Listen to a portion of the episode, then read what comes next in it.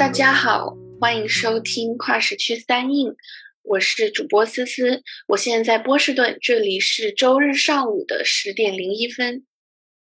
大家好，我是小明，我也在波士顿，这里是周日上午的十点零二分。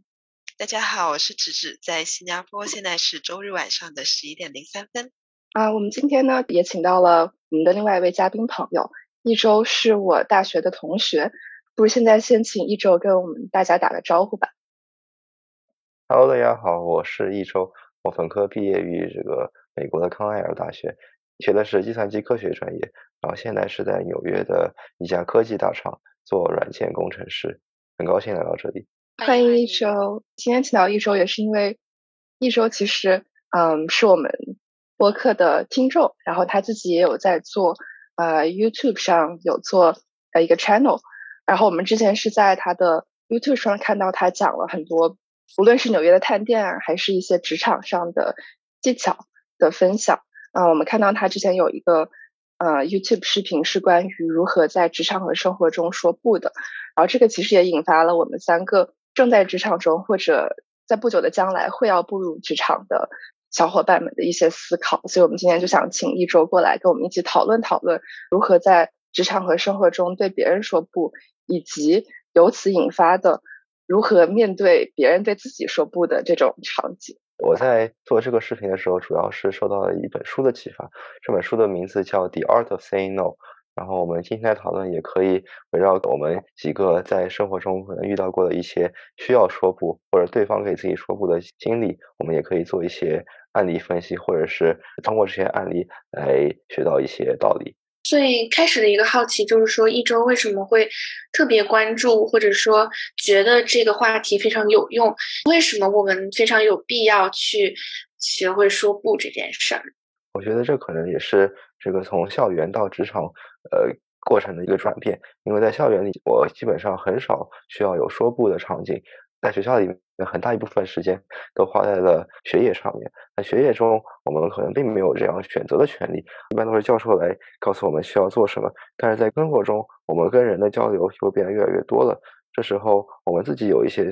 自己的需求，别人也有别人的需求，别人会会更多的来有求于我们。但我们在一天中的时间都是有限的。在工作中，我也会碰到一些情况，就是我在一天里面大部分时间都在为了解决别人的需求而。花时间，但很少呃把精力放在自己身上，所以我也开始对如何说不呃开始感兴趣。然后正好在在网上看到了这一本书，就拿来读了一下。顺着一周提到了这个，就是在生活和职场中的不同。其实我还挺好奇，对于思思和芝芝来说，在平时中有遇到哪些场景是觉得自己需要对别人说不的吗？然后我觉得在我这边。我其实现在应该还算是在学校的环境，然后其实我还蛮认同一周说的，在本科的时候可能确实是比较少有机会让我觉得是可以就自由选择的。但是我觉得现在到了一个在博士的阶段，可能更和工工作更接近了，就是你的老板是你的导师。呃，我觉得在我身上遇到说就是我很想说不的情况，就是导师给自己一个项目，然后这个项目可能。不是我最感兴趣的，或者我觉得他所需要用到的方法，呃，并不是我最想继续深钻的，呃，那这个时候呢，就是我很想说不，对，但是有时候又会觉得，对吧？作为一个博士生，可能不太能够直接跟自己的导师说不行，我不想做这个项目。我们可以之后再慢慢讨论，嗯，说不的时候有什么技巧以及需要注意的问题。但是我就还挺好奇，思思芝芝有没有在生活中或者可能工作中会遇到类似的困扰？我自己的话，感觉场景跟小明的有一些不一样，因为我没有在念博士。但是，呃，我觉得可能在学校里的话，体验就更像一周刚刚说的，嗯，大部分的学业。呃，内容是不能够选择的，然后就是必须要完成。可能在生活当中，我会遇到一些想要说不的时候，比方说，呃，我其实不太喜欢就是花太多时间在微信或者是一些互联网上的闲聊中，但是有时候我会收到一些呃朋友或者是呃同学的好奇，比如说。就是有时候会收到一些天问，就是你最近在做什么，或者是哎，你最近有遇到什么有趣的事儿吗？然后我就会先放着，然后想说等我有空了再慢慢去回这个问题，然后到最后可能就不小心很多问题都没有回，啊，就是可能在生活社交当中也会遇到一些。不知道应该怎么管理的这种需求吧，然后我觉得可能说不的技巧也能用在生活的场景里。对，不知道直至有没有其他的一些嗯分享？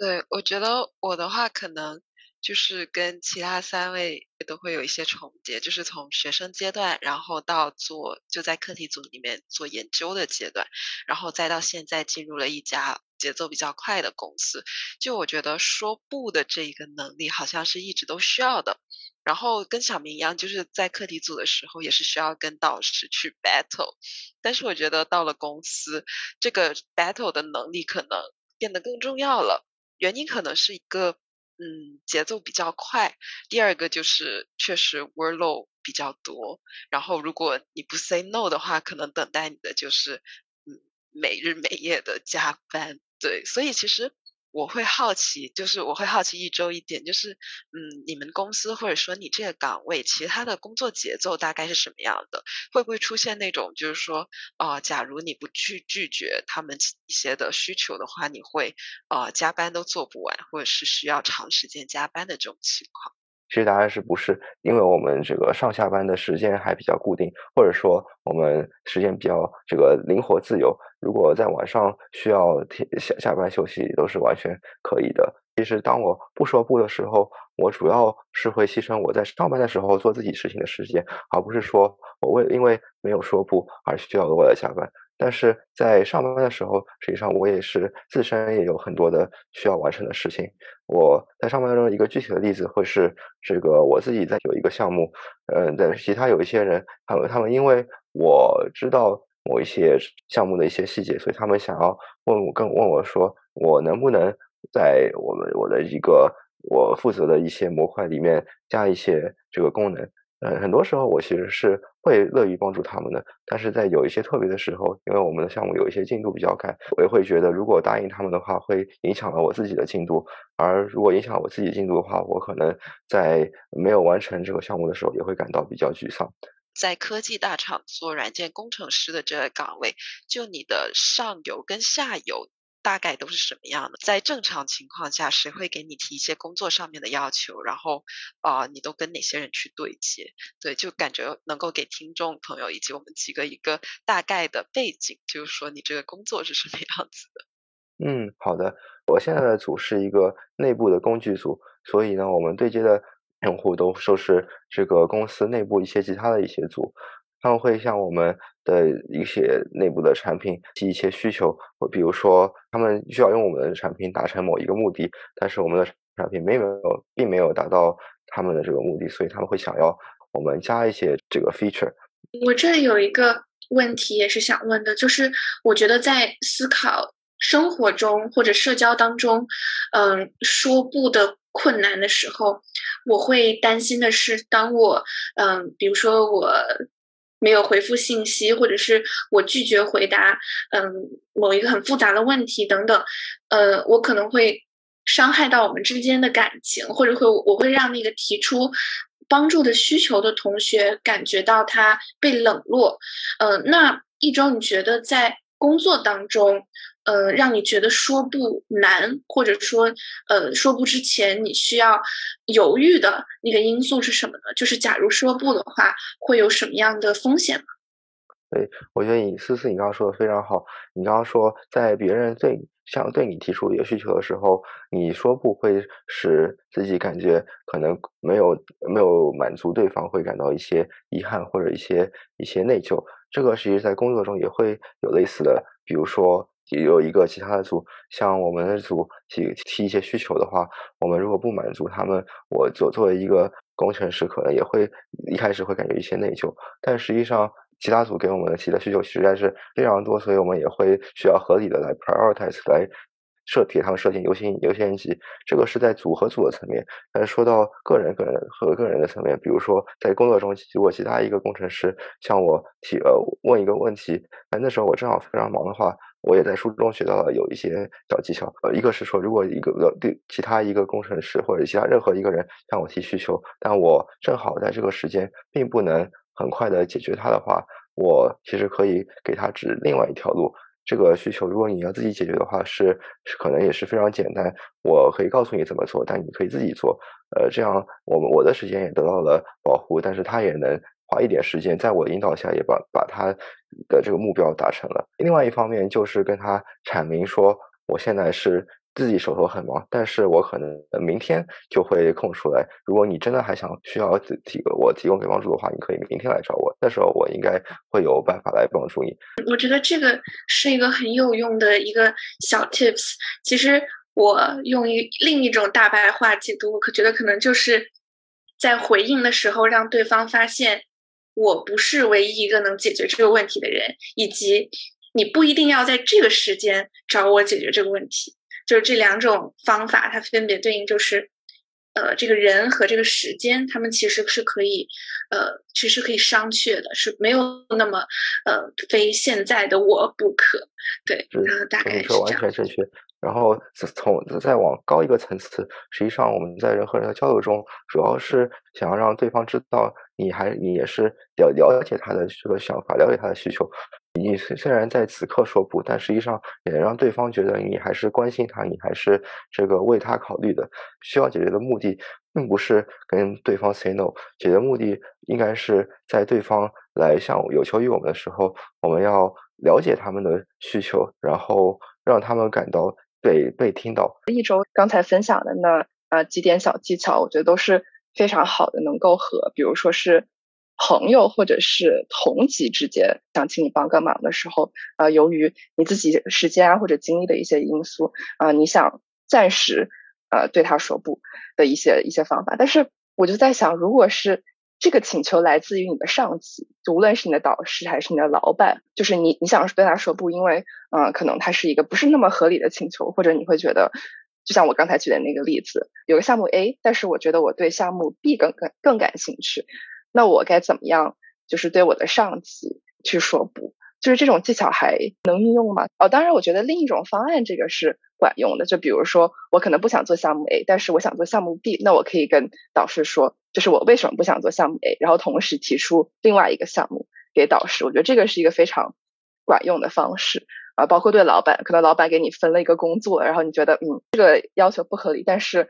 我可以去处理另外一个部分的工作。所以我觉得这个。因为我们有各种各样的小技巧，但每一个小技巧并不一定会适用于所有场景。然后在刚刚你提到的这个导师是让你给你分配一些 project，他可能有一个项目 A、项目 B，但但是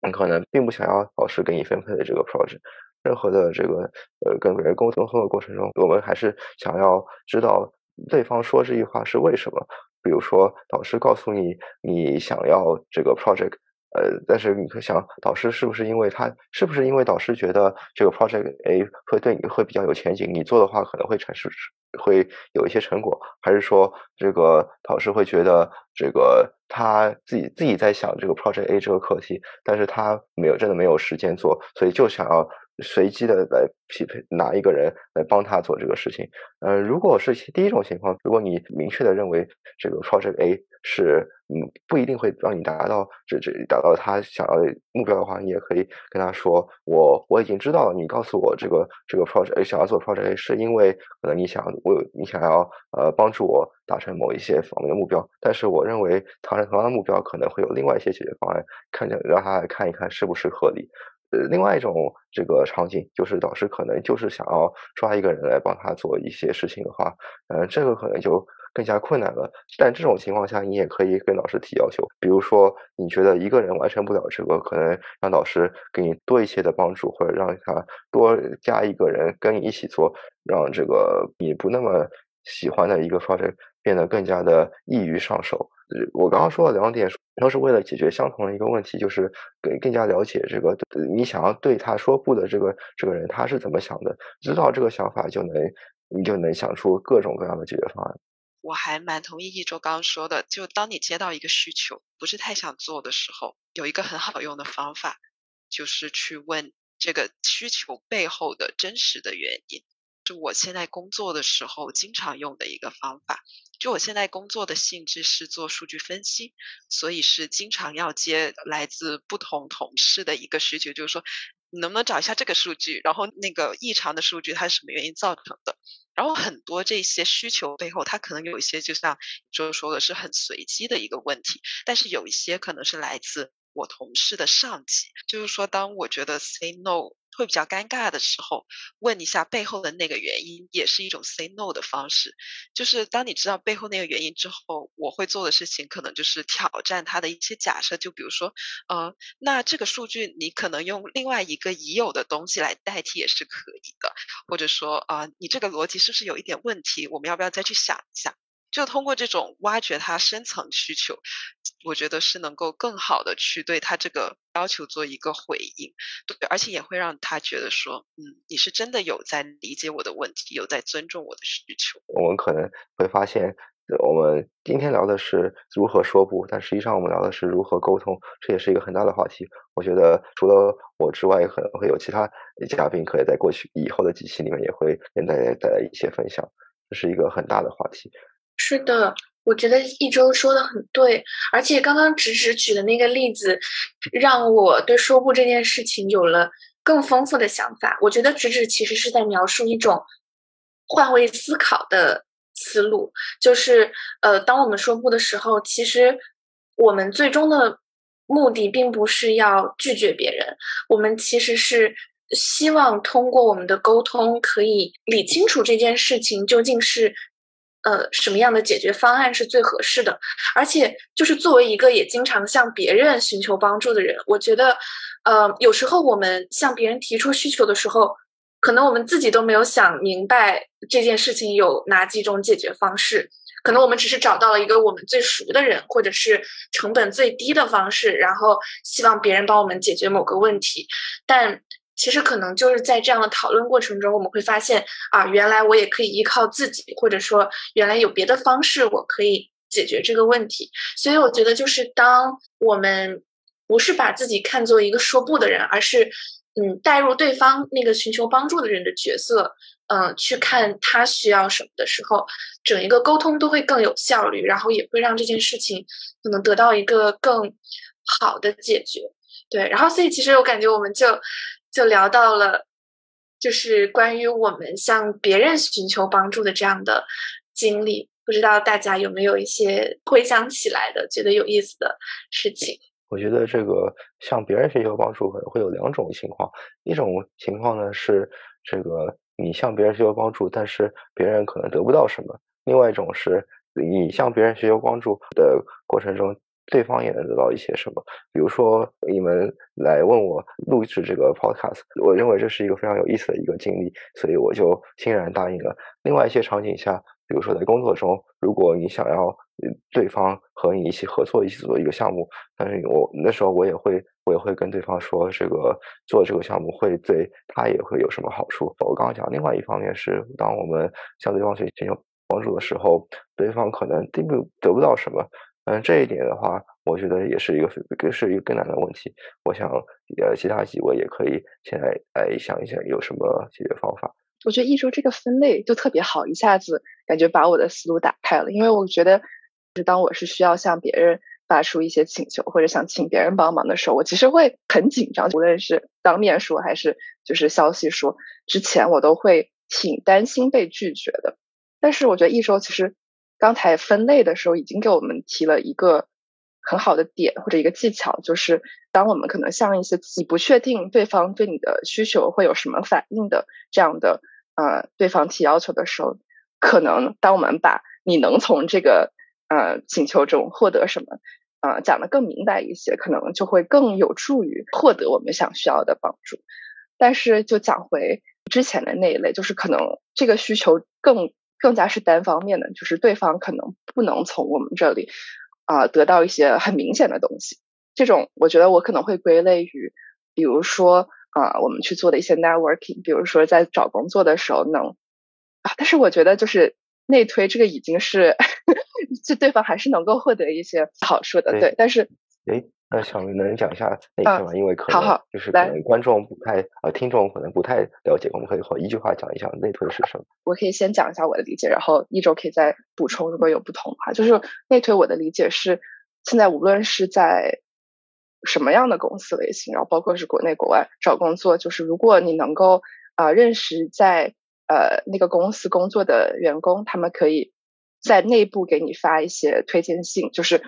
现在至少有一些的呃可能科技大厂或者一些内推系统比较成熟的公司，他们会直接让员工。对内部系统发一个你的简历进去，然后过几天你就会收到一个邮件，然后说什么邀请你去申请这个职位，然后你就点那个链接去申请。这样的话，你的渠道就和在网上海投是一个不一样的渠道，这样一般会加速得到第一轮面试的几率，然后也可能会加速整个面试的进程。当然，还有一些内推可能没有那么系统化，比如说有人直接认识一些招聘的组，或者知道哪些组在招人，他可能会直接把你的。简历发给那个组的组长，他就说啊，我觉得啊，这个同学很适合你们组的一个位置，那你不如直接就跟他来啊聊一聊，然后或者是这种可能是稍微没有那么正式的内推。对，一周还有什么补充吗？小明讲的，呃，我觉得你讲的非常对，讲比较全面。然后小明讲的这个这几个例子都是为了阐述，是说有一些时候时候这个。我我们向别人寻求帮助，可能对方并不能得到什么好处。然后你刚举了两个例子，一个是 networking，一个是内推。然后 networking，你可能你想的是说，想要以你在一个职业初期，想要想找一想要向一些呃职场大佬，或者说寻求帮助，或者是或者是说你在一个学业的初期，想要找一些更有经验的人来指点迷津。另外，你又讲了这个内推。就是想向一些在已经工作的人寻求帮助，让他们来介绍你，让你能更容易的得到一个公司的面试。那这两个例子中，其实 networking 可能更更像是对方得不到非常多的实质上的，或者说呃明面上的好处的一个。一个活动，但是内推实际上，这个工大厂的公司，如果你内推成功一个员工，呃，一个新员工的话，其实会有内推的奖励的。我们现在回到刚刚我们说的这个 networking，或者说职场社交，你向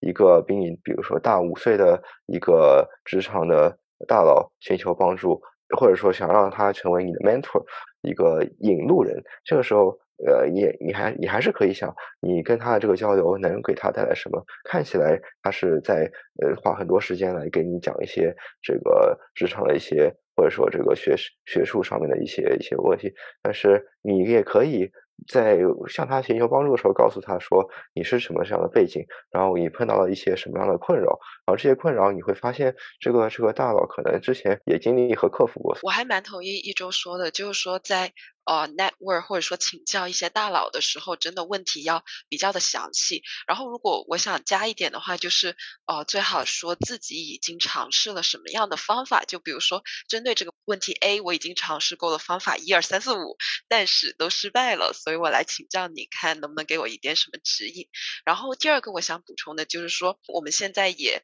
算有一点经验嘛，然后也会有其他的学弟学妹或者是是实习生来请教我们。其实我觉得从我我的角度来说，为什么我会愿意去帮助他们，就是因为曾经我也受到了别人的帮助。所以如果站在那些呃比自己年长的人，或者说比自己有经验的人的角度来说，其实帮助是一个更像是一种传承，就是嗯，他可能。不期望从你身上受到任何好处，但他可能会期望你能把这种帮助传承下去。我们本来想要说的是如何这个对待别人对我们的 say no，这个我们现在发现这个问题先有一个分问题是说，怎么样来使对方更快的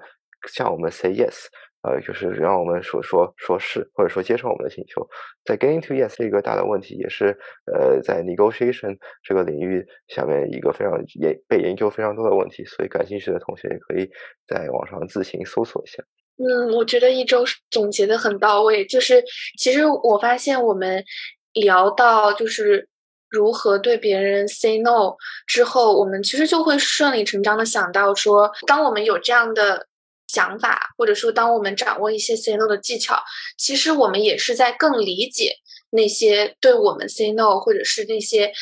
做选择的人他们的内心活动。就其实每个人都是一样的，他们也在考虑他们自己时间表上的优先级，然后他们也在考虑说，啊，我是不是唯一一个能帮到你的人？我到底对于你来说有多重要？呃，我到底能从帮你这个过程里面获得什么？这其实是一个角色的转换，我觉得很有意思。所以当别人对我们说不的时候，我就会从刚刚我们讲到的那些经验里去理解说。哦，那可能是我在向他求助的过程中有一些地方没有做到位，或者是没有很充分的考虑他的需求，呃，又或者是我理解了，就是他的时间表确实很满，他也有他的优先级，就是这种视角的转换也让我更容易能够接受可能别人对我的拒绝。我不知道你们会不会也有类似的感觉，还是说有时候被拒绝还是会比较伤心，然后不知道怎么办的。嗯，那我们现在讲了一些理论，有没有一些最近被拒绝的具体的例子呢？我们可以看通过这些例子来进行呃理性探讨。诶，其实我是感觉就是，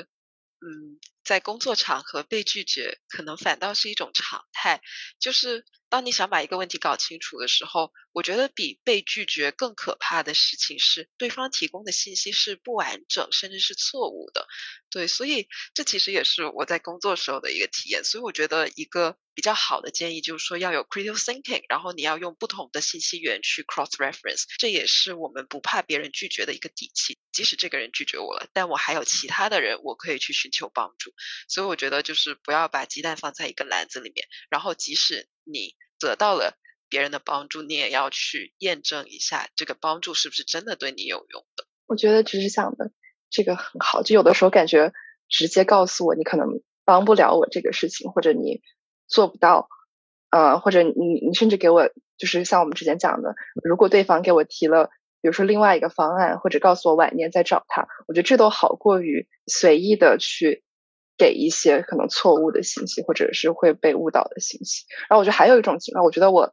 刚才一周那个问题，我想了一下吧，因为我最近在也是有在想会找实习，然后就也也做了一些就是职场的社交，以及包括找人内推。就做职场社交，一方面就是先从我们身边认识的人去跟他们聊天，然后还有我还做了一些就是在领英上直接去给别人发发消息，然后我觉得那种其实大部分。就已经不是拒绝了，就是他就会不理你，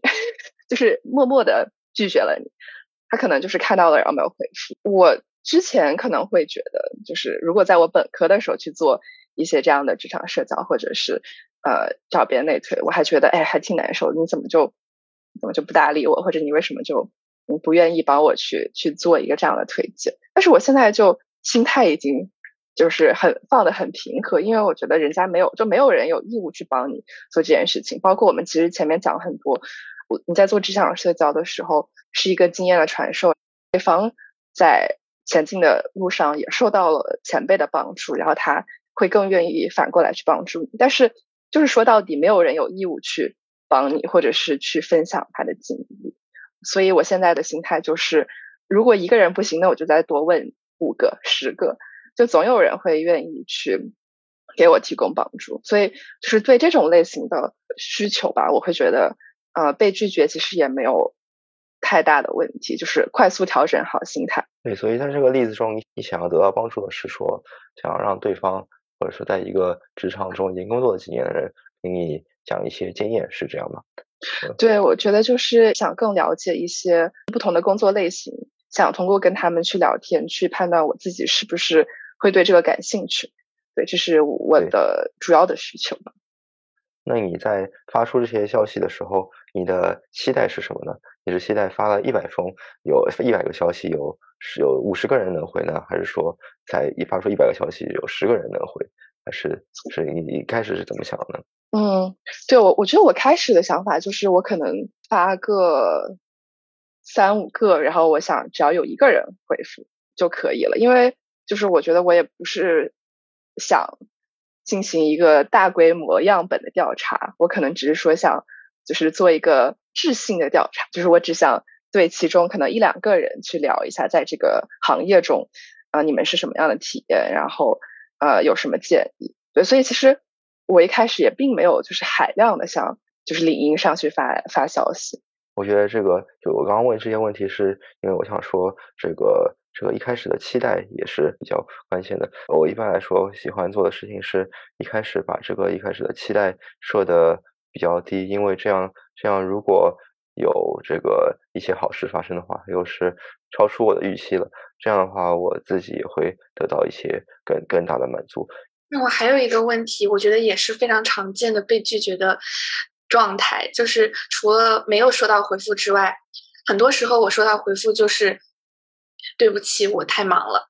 说对不起，我最近很忙，就是他不会有更多的解释，他就会告诉你他很忙。就想知道，就是你们在遇到这种情况的时候，会过几天再发个消息问对方吗？就是你们会穷追不舍吗？还是会你们就会啊解读这个回复为？他对我不感兴趣，或者是他不想帮助我，然后就停止。就是一般遇到这种情况，我们应该怎么判断我们要不要继续锲而不舍？然后到什么程度我们应该呃停止呢？那在这个例子中，你是问了他们什么问题，是他们他们来回答？呃，太忙了。我觉得可能跟小明是有点类似的呃目标吧，就是说希望从呃非常资深的。前辈那儿获得一些他们工作的体验，然后可能这些前辈不是我在网上呃就是私信的，而是我在现实中，比如说我在某个公司工作，然后我听说呃一个跟我没什么关联的部门有一个我的校友，然后我对他那个部门还挺好奇的，但是这个校友可能是我能了解这个部门信息的比较呃现实当中唯一的渠道吧。然后，所以其实可能这个人对我来说还挺重要的。然后，如果我找其他人问的话，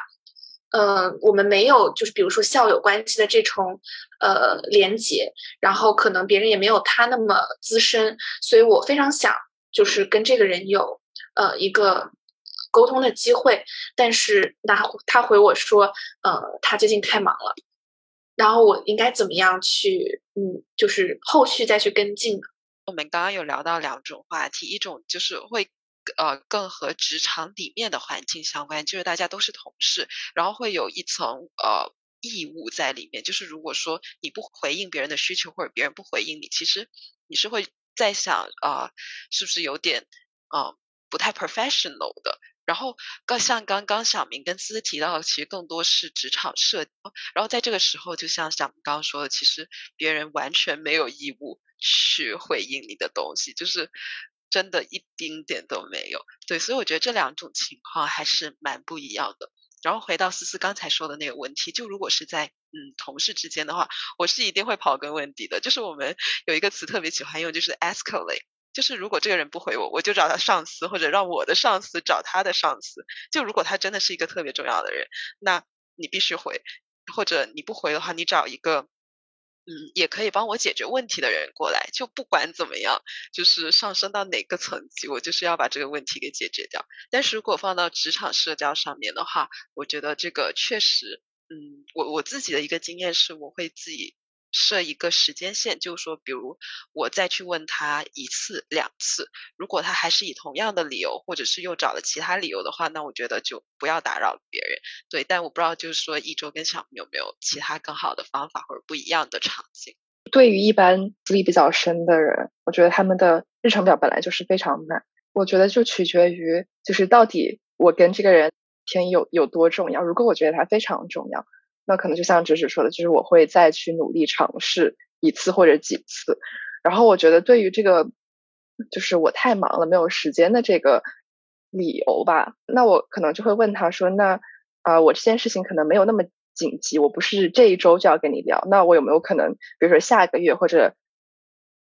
什么一段时间之后，就在我一个可以接受的时间范围之内，我能不能先在你的日程表上？”就是占用你二十分钟或者三十分钟的时间，我们提早去把这个会议时间定下来，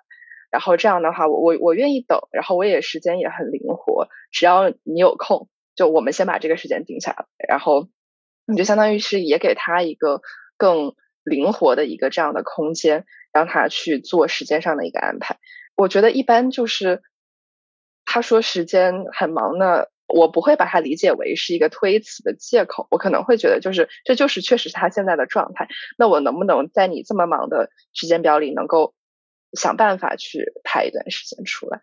你刚刚说对方说时间不够，很忙，到底是哪一种情况？是他这个月很忙呢，还是说这三个月都很忙？那这个情况可能呃也可以用一个合理的方式把把这个心中自己心中这个困扰呃我问出来，或者说就就通过问他问这个对方什么时候能 follow up。另外一方面，我觉得。也可以在一开始提出这个需求的时候，也尽量的更加的更加的具体，或者说，比如比如说，呃，有有些时候我们呃我们在职场初期可能是说就想聊一聊，呃聊就想跟你聊一聊认识认识，呃呃，那更更具体的话可能会说，我现在遇到了一个问题，你能帮我解决这个具体的问题吗？这样的话，对方也会觉得他只要解决一个非常小，或者说他已经非常胸有成竹能解决的问题的话，这样也会更乐于来帮助你。我觉得我说到的三种不同的建议都超级有用，就是我自己也在 就是记笔记，因为我觉得确实就是，嗯，当我们遇到就是比如说太忙了这样的回复的时候。至少我们获得了回复，比小明遇到那种情况稍微好一点。对方是嗯愿意搭理的，然后可能有机会，嗯再跟他约一个时间。所以当别人就是拒绝的时候，先别急着，先别急着关闭对话框，可以再补一句说那呃下个月的什么时间，或者说那您什么时间，我们可以再就是安排一个小小对话，然后在这个对话中有。什么样的问题是我会提出来的？我觉得这个确实也非常重要。比如说，我自己在收到提问的时候，我最怕的就是遇到那种毫无边际的问题，就是感觉可以聊三个小时，然后但是也可以聊三分钟。我不知道对方的那个期待是怎么样，所以可能就是嗯，表明自己的期待，然后让对方可以留出一个具体的时间段，其实就是彼此都会更加。舒服一些，就在这个沟通的过程当中，所以我觉得这些建议对我来说都是非常有实际的作用。我觉得就是生活中有很多类比，然后刚我们刚刚在这个想要跟对方这个寻求帮助，或者说想想要了解对方的这个需求，可能会跟某些这个叫叫这个。约会的技巧可能会有一些类似，自己稍微看到某红书上一些这个这个技巧的这个分分享，但是我想到刚刚这个思思在说这个，在对方告诉你这个他很忙的时候，你要猜他怎么想。可能就是跟跟一些这个这个有一些有一些女生说她她这个太太累了，她这个她昨昨天早睡了这一方面，可能有一些非常有经验的人对对这这个这个话题会有一些探讨，然后可能会也会通过看这些内容，会对职场中和生活中的一些这个遇到的具体问题也会有一些帮助。说的对，因为毕竟都是人和人之间的关系嘛。就我觉得亲密关系是一个更近一层。就如果你能准确的拿捏，对吧？对方在说一句话，其实他背后的言外之意是什么？就是在亲密关系中能够准确拿捏，那其实我觉得会帮助，肯定会有帮助。我们在就其他的社交，无论是跟朋友啊，还是同事，还是上司之间，你去理解他说那句话的言外之意是什么。我觉得肯定肯定会有帮助的。我这边最后还有一个问题，就是其实我挺好奇，我我们刚才其实讲的被别人说不是，就是我们向别人发出一个请求，然后对方因为就是种种原因拒绝了我们。那我其实还好奇，这个说不，另外一个层面，可能这个不是一个就是负面的评价和看法。职场和生活中怎么去面对其他人对我们说不，就是可能是会否定我们的。比如说工作上的一些成果，或者是一些嗯，就是负面的这样的评价，然后我们该怎么样去，就是放下玻璃心，对于这种负面的不那么敏感。哦，你是说职场中的你说说不，你能举一个例子吗？什么叫这个对自己的对对对对方的一个否定呢？两个例子吧，一个是比如说是在还是在用嗯博士生或者是在在科研组。倒不是我自己的经历，但是我有听说，就是有些人他们会，比如说每周例会，然后跟老师、跟导师汇报了很多工作的内容，然后导师就会说，你做的这些，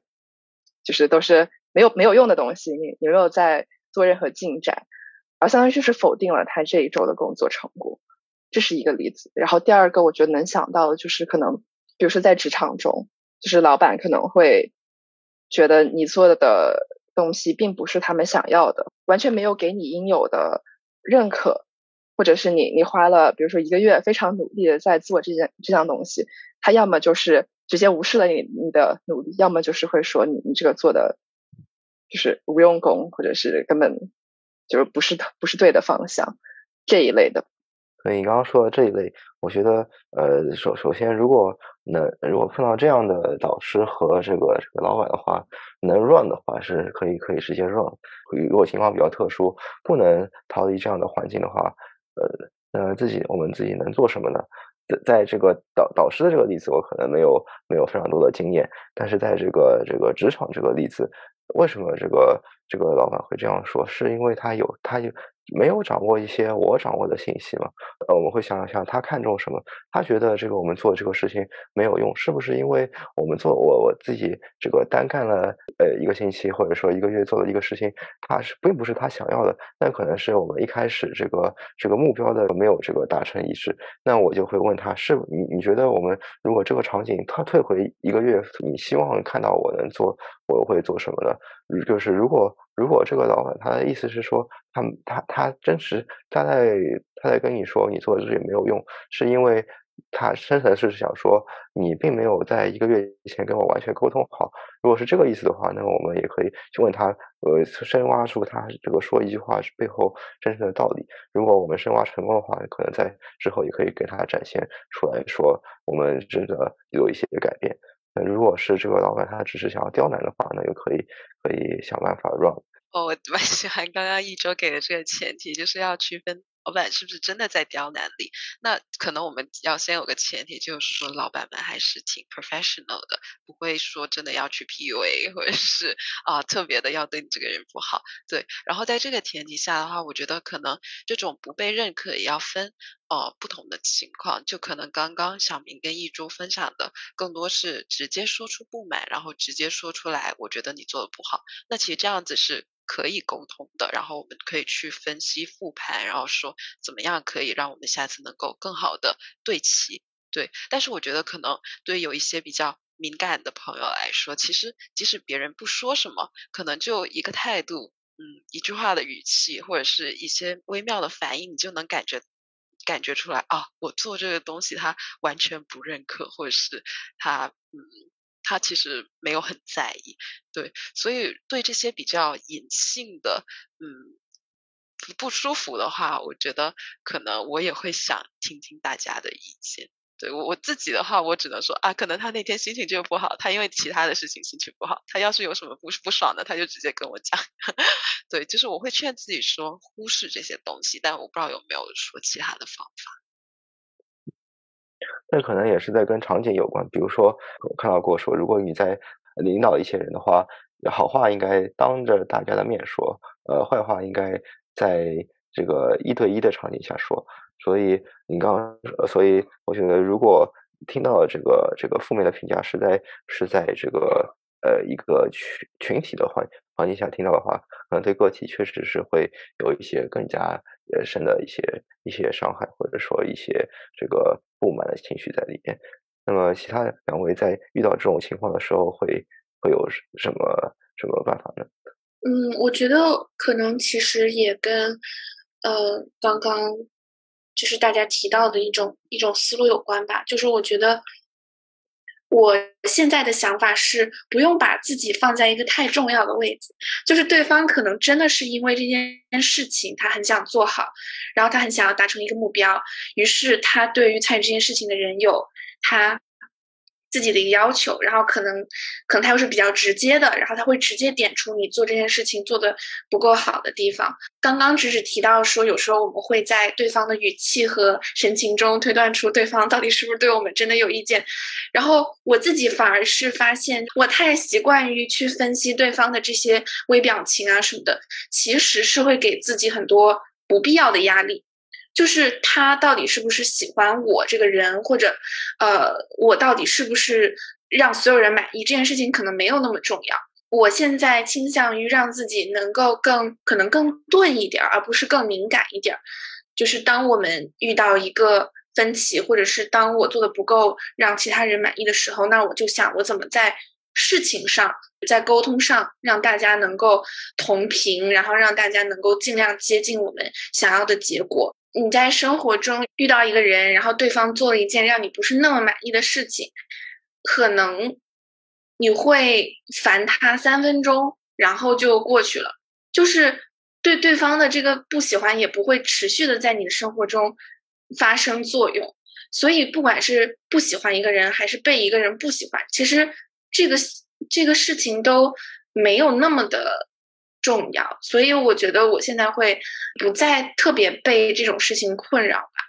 就是慢慢在成长，或者说呃对自己更有信心的一种表现形式。当我们把敏感度降低之后，如果还是感觉就是像芝芝前面说的感觉，一些语气啊、神态啊各种，就是那这让我想到就是 passive aggressive 这种行为，如果一直而且长期的发生，如果我在那个情况下，我可能会。去跟我身边的人，比如说同级或者是同事，假假设是发生在职场中，我会我会问他们，你们有没有这个感觉，还是只是我一个人过于敏感？如果大家都会，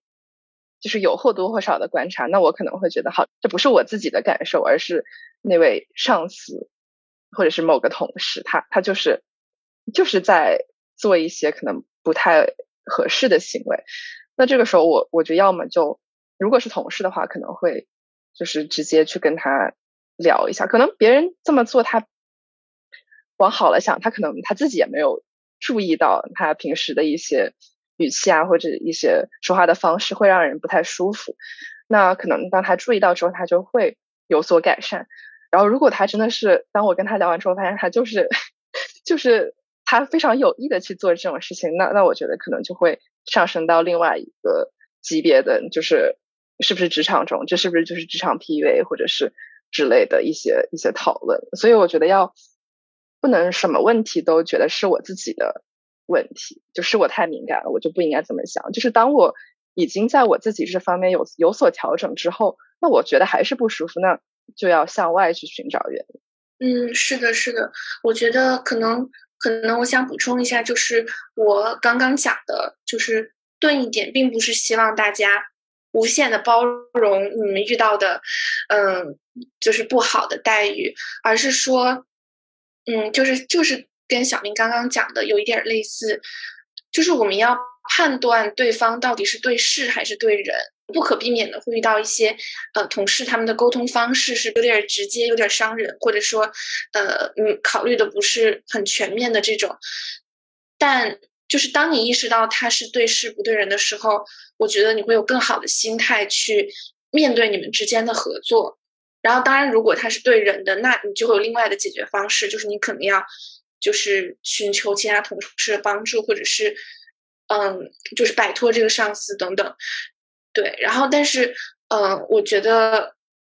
就是不要往心里去，这是我对不要过于敏感的一个理解。就是不要太轻易的把别人对自己的负面评价当做是自己真的做的不够好，或者说呃自己有什么性格缺陷、能力缺陷的一个佐证。我觉得这种判断能力可能是需要在工作中慢慢的积累和锻炼。对，我我觉得我们可以就是大家都分享一下这今天这个聊天的最大的收获吧，抛砖引玉一下。我觉得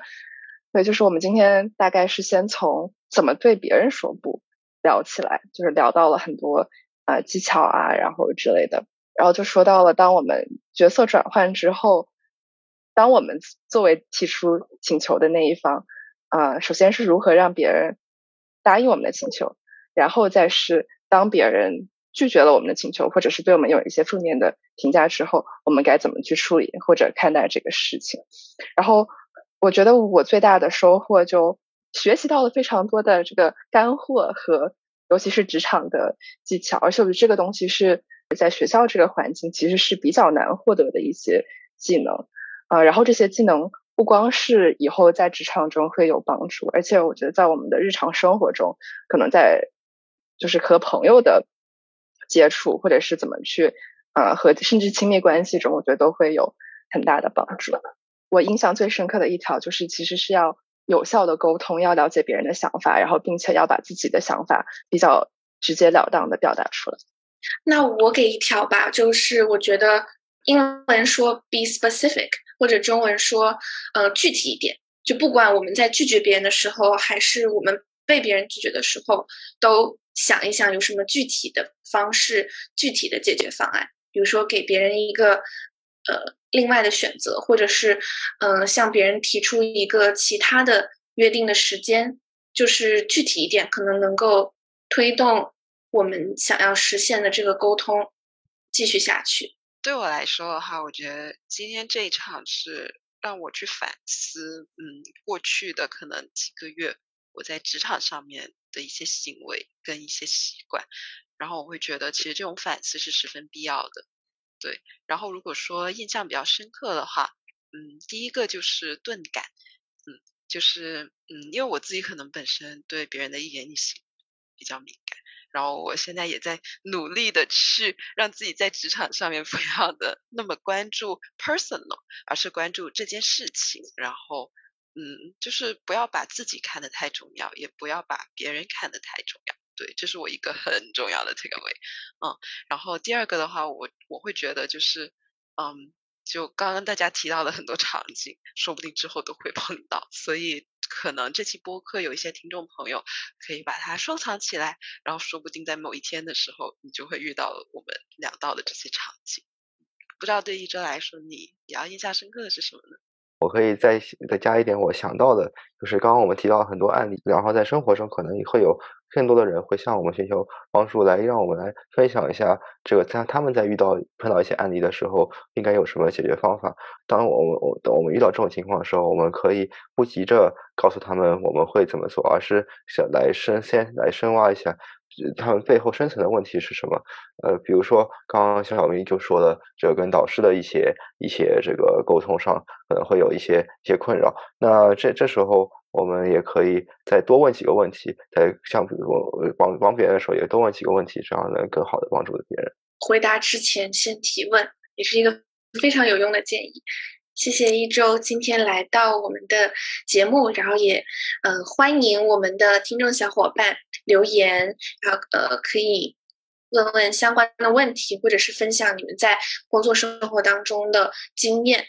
对，那我们今天的。播客节目就到这里，然后感谢大家的收听，我们下期再见，拜拜，拜拜，谢谢一周，谢谢一周，拜拜，谢谢大家。